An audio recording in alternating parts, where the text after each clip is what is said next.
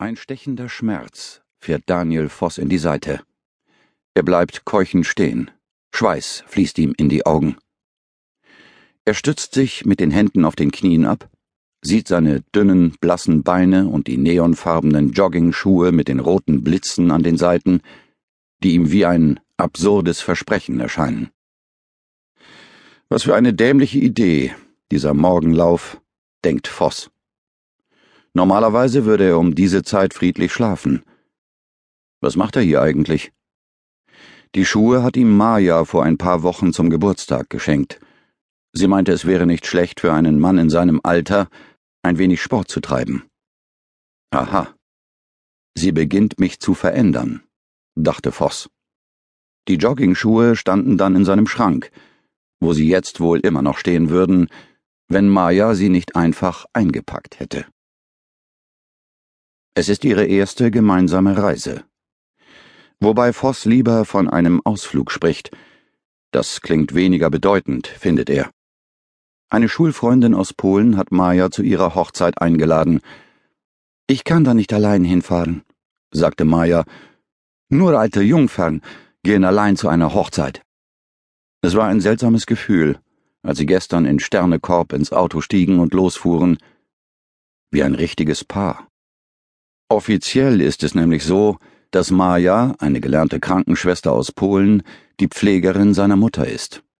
Sie wohnen beide seit mehr als einem Jahr im elterlichen Haus, Maja in einer Stube unter dem Dach, Voss in seinem alten Kinderzimmer. In mancher Nacht kommt Maja zu ihm, in mancher Nacht geht er zu ihr. Aber sobald der Tag anbricht und die Mutter ihre Befehle durch das Haus ruft, ist er wieder der Sohn und sie die Pflegerin. Seit ein paar Monaten geht das jetzt so, und wenn Voss ehrlich ist, dann findet er diese Situation erstmal gar nicht schlecht. Er hat eine Beziehung, ohne eine Beziehung zu haben. Er wohnt mit einer Frau zusammen, ohne mit ihr zusammenzuwohnen. Er mag diese Frau. Sehr sogar. Und sie ist so rücksichtsvoll, ihn nicht unter Druck zu setzen. Es ist alles erstaunlich ungeklärt und erstaunlich schön. Bevor die Sache mit Maya begann, wollte er so schnell wie möglich fort aus dem Haus der Eltern in Sternekorb.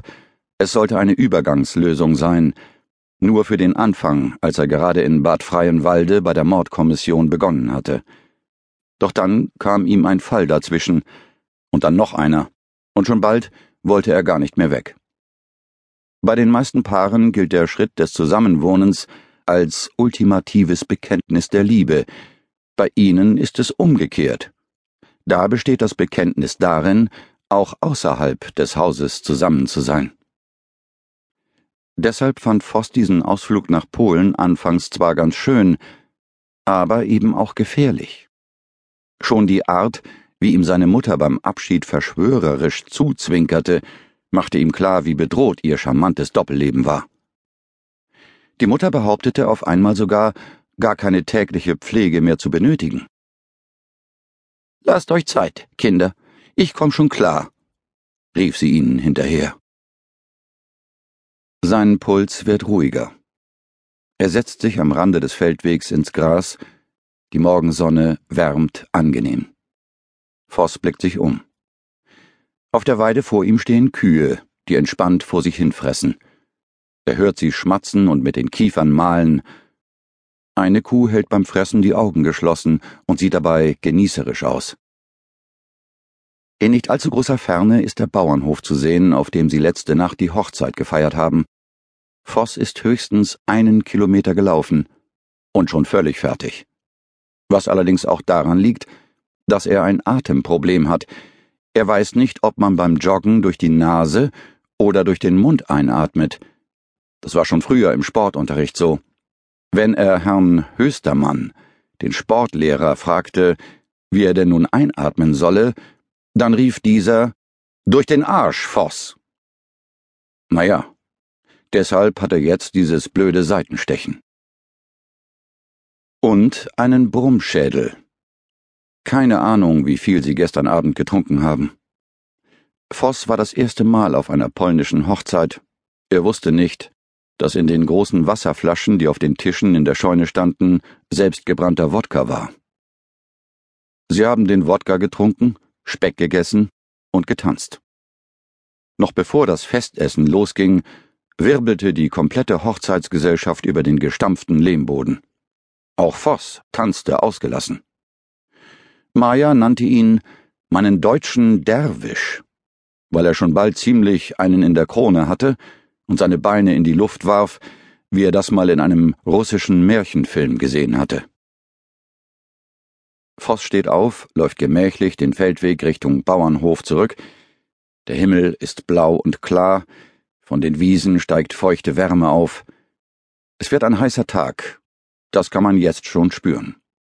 Wenn er nicht wüsste, dass er hier in Polen ist, würde er es wohl nicht merken. Alles sieht aus wie ein Sternekorb.